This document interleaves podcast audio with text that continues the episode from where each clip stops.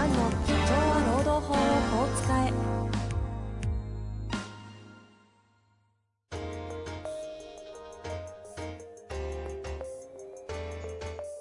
法律の下で展開されるビジネスの世界。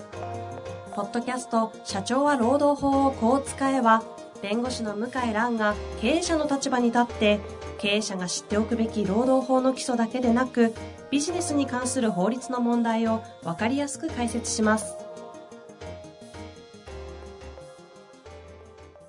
こんにちは、遠藤和樹です。向井蘭の社長は労働法をこう使え。向井先生よろしくお願いいたします。はい、よろしくお願いします。いやいや、労使紛争シリーズをね、第4弾やってきましたので、久々に質問に戻りたいと思いますが。そうですね。はい。えー今日はですね、社会保険労務社労士の先生からご質問いただいております。早速、はいいきます。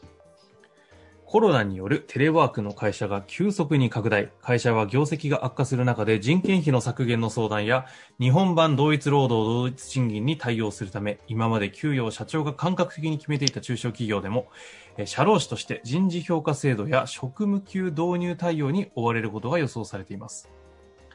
第264回のポッドキャストの中で向井先生が職務分析のお話をされておられましたが、はい。向井先生の職務分析について分析や職務給導入人事評価制度との関連を含めた注意点などのお話をお聞かせいただけたら嬉しいですということでございますはい。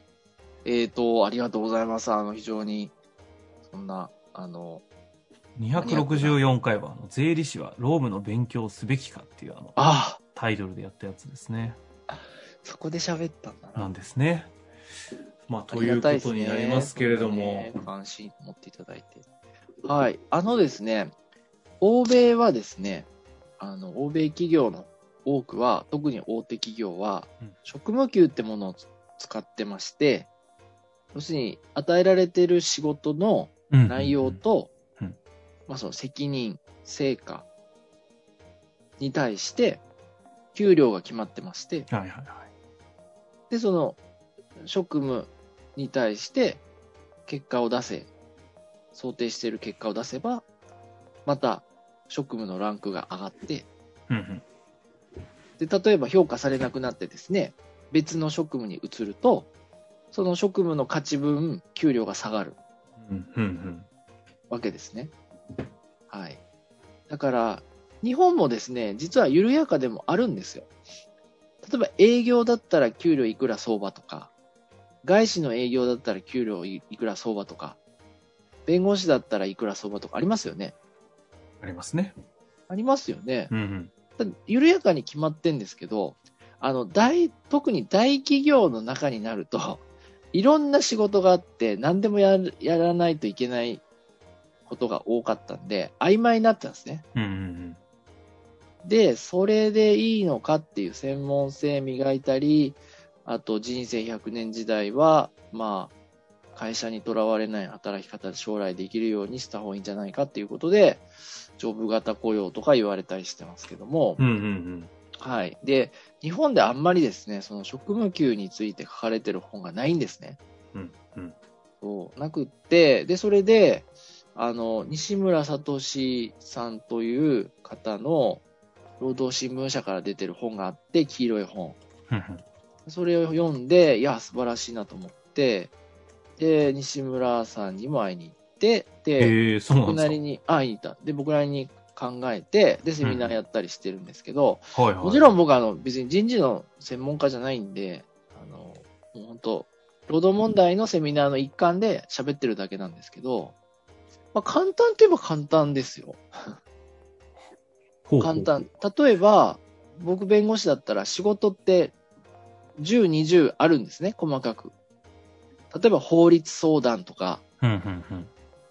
準備書面作成とか、交渉同席とか、はいはいはい。団体交渉とかあるじゃないですか。はいはいはい。で、それを、上から順に時系列で準備から細かくやるべき仕事を書いていくんですよ。うん。まあ、日程調整とか、あと回答書の作成とか、うんうん。会場の予約とか、いっぱいあるじゃないですか、やること。まさに職務分析ってやつですね。そう、それをずらーっと書いてって、うんうん。で、誰がやるべきか、難易度とかを書いていくと、うん。それを A41 枚にすごい小さい字とになるんですけど、まとめるんですね。うん。うん。そうすると、難易度とかバラバラなんですよ、実は。実は。なるほど、なるほど。それそうですよね。うん。うん。と、あ、これって経営者弁護士やることなんだなとか、うん。うんこれってやっぱ1、2年目、2、3年目の子がやる子、弁護士がやることなんだなとか、これってかなり経験のある弁護士じゃないとできないなとか、仕事によってこう分かれるわけですよ。はいはい。可視化されるわけですね。可視化されるわけ。そうそうすると、僕頑張ってますでは困るわけですね、僕らとしては。より難易度の高い責任の重い、あとはお、まあ、売り上げが立つですね、こういう仕事がどのぐらいできてるか、なんですね。うん。うん。それを A4 にまとめて、うん。うん。で色分けしていくんですね。その、例えば、うちでいくと、パートナーと、シニアアソシエイト、あと、ジュニアアソシエイトって、まあ、大きく分けると3段階なんですけど、うん。その3段階で色分けしていくんですよ。そうすると、やるべき仕事と結果が分かるわけですね。はい。で、それに、まあ、給料をくっつけて、で、やるべきことをまとめて、運用すると。簡単に言うとそうですね。結構システマチックにちゃんと準備してるんですね。いやいや、ね、やれてないんですよ。うん。公園で喋ってるだけで、実際は、でも少なくとも職務分析をやってるわけですよ。あ、やった、うん。まあ、もっとやった、もっとこ細かくやれるし、ちゃんとやった方がいいと思うんですけど、うんうん。自己流でできて、で、まあ、それはみんなに開示してるんですよ。だから、例えば、徹夜したとか、そんなの、まあ、ありがたいんだけど、まあ、評価の対象になるかは別なんですよ。うんうんうん。君は、こういう立場なんで、そもそもそんなことしなくていいって仕事あるわけですよ。うんうん。うん。これは、うちの、この、こういうジュニアアソシエイトにやってもらって、それを教えるのは仕事で、とかですね。うんうん。そういう、なんていうのかな。まあ、あの、分析をして、ではいそれをはいはい色分けして、分類分けして、で、そこから評価基準作って、で、給料を連動させると。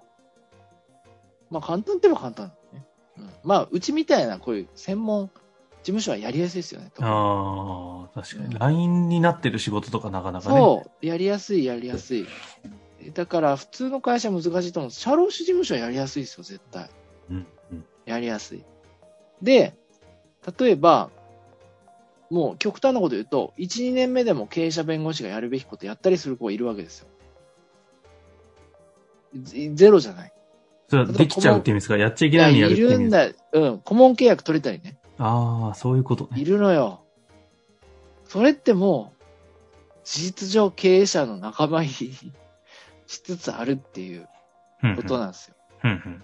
そう。とかですね。そういう、まあ、あの、色分けをして、うんうん。だから僕は忙しいんですと、いや、いっぱいやってんですっていうのは、それはありがたいんだけど、もうやんなくていいよって言えるようにうちはしたいんですよ。もうそのレベルの頑張りいらないと。うん。上のレベルやってくれと。うんうんうん。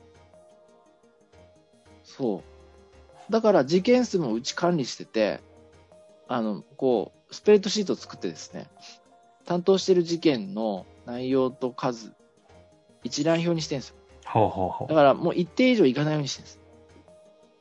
例えばあの、野球もそうじゃないですか。先発、中継ぎ、抑え。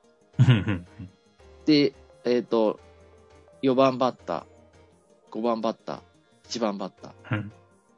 役割違いますよね。そうですね。ええ。あれと同じです。確かにね。そうか、いや2番、ホームラン二番バッターが何する人って決まってますもんね。決まってますよね。で、まあ、野球だからふーんっていう感じだけど、野球でも、どんどんやっぱ日本の野球も分業制になってて、やっぱりいいことだと思いますね。うん実際強いチームは分業制ちゃんとしてますよ。確かにね、年俸を全部足して、とんでもない金額よりも意外と年俸足して安いところの方がチーム強かったりしてますもんね。そうそう、A クラスだけ入るんだったら、別に年俸あの、1番、2番じゃなくても入れちゃったりするんですよね。確かに。そそうなんです。だから役割を組み合わせるっていうのが大事で、で、まあまあ、そんなの、まあ、弁護士の領域じゃないんだけど、でうちの事務所も導入してないし、だけど、これからの社会は当たり前なんじゃないかなって気がしますけどね。なるほどですね。で、その上での今、職務給、職務給導入ってこれ、給与の話でいくとどういうふうにつなげてってるんですか？あ、だから給与をさっき言ったその分析しますよね。うんうん。で、分析すると、あのー階層ができますよね。うんうんうん。この仕事やる人とこの仕事やる人と。で、その階層に給料をつけるわけですね。ああ、なるほど。うん。あ、この仕事やったらいくらとかっていうよりも。この仕事やったらいくらもあるんですよ。そういう付け方もあるんだけど、さすがにそこまで細かくやっぱできないから、あの、階層に分けるわけです。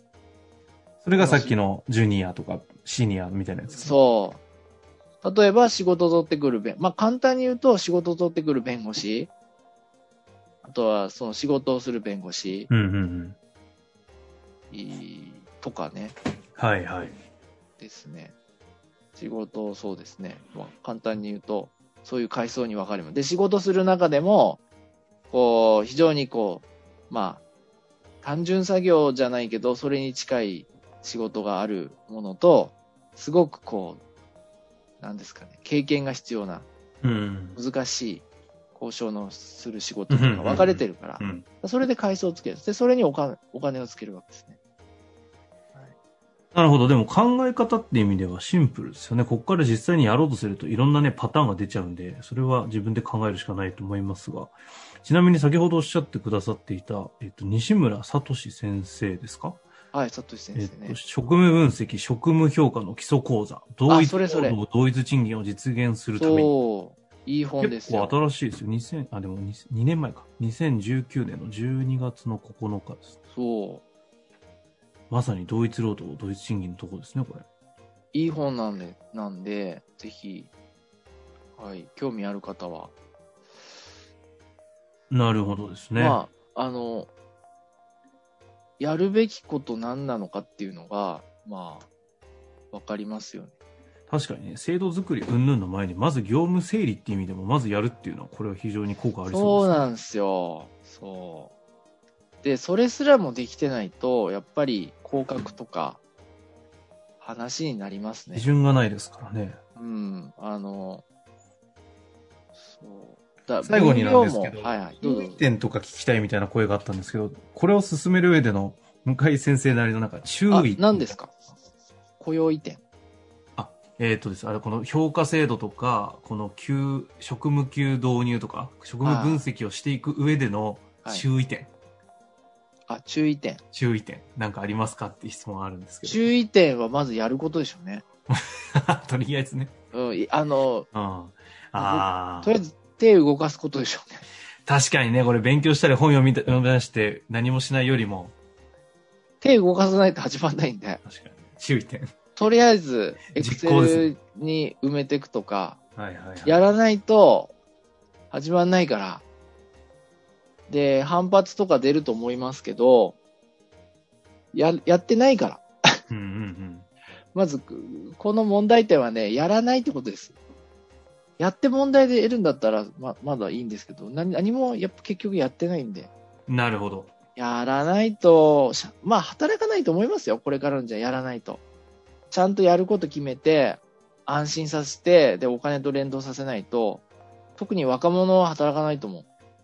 今みたいなやり方では。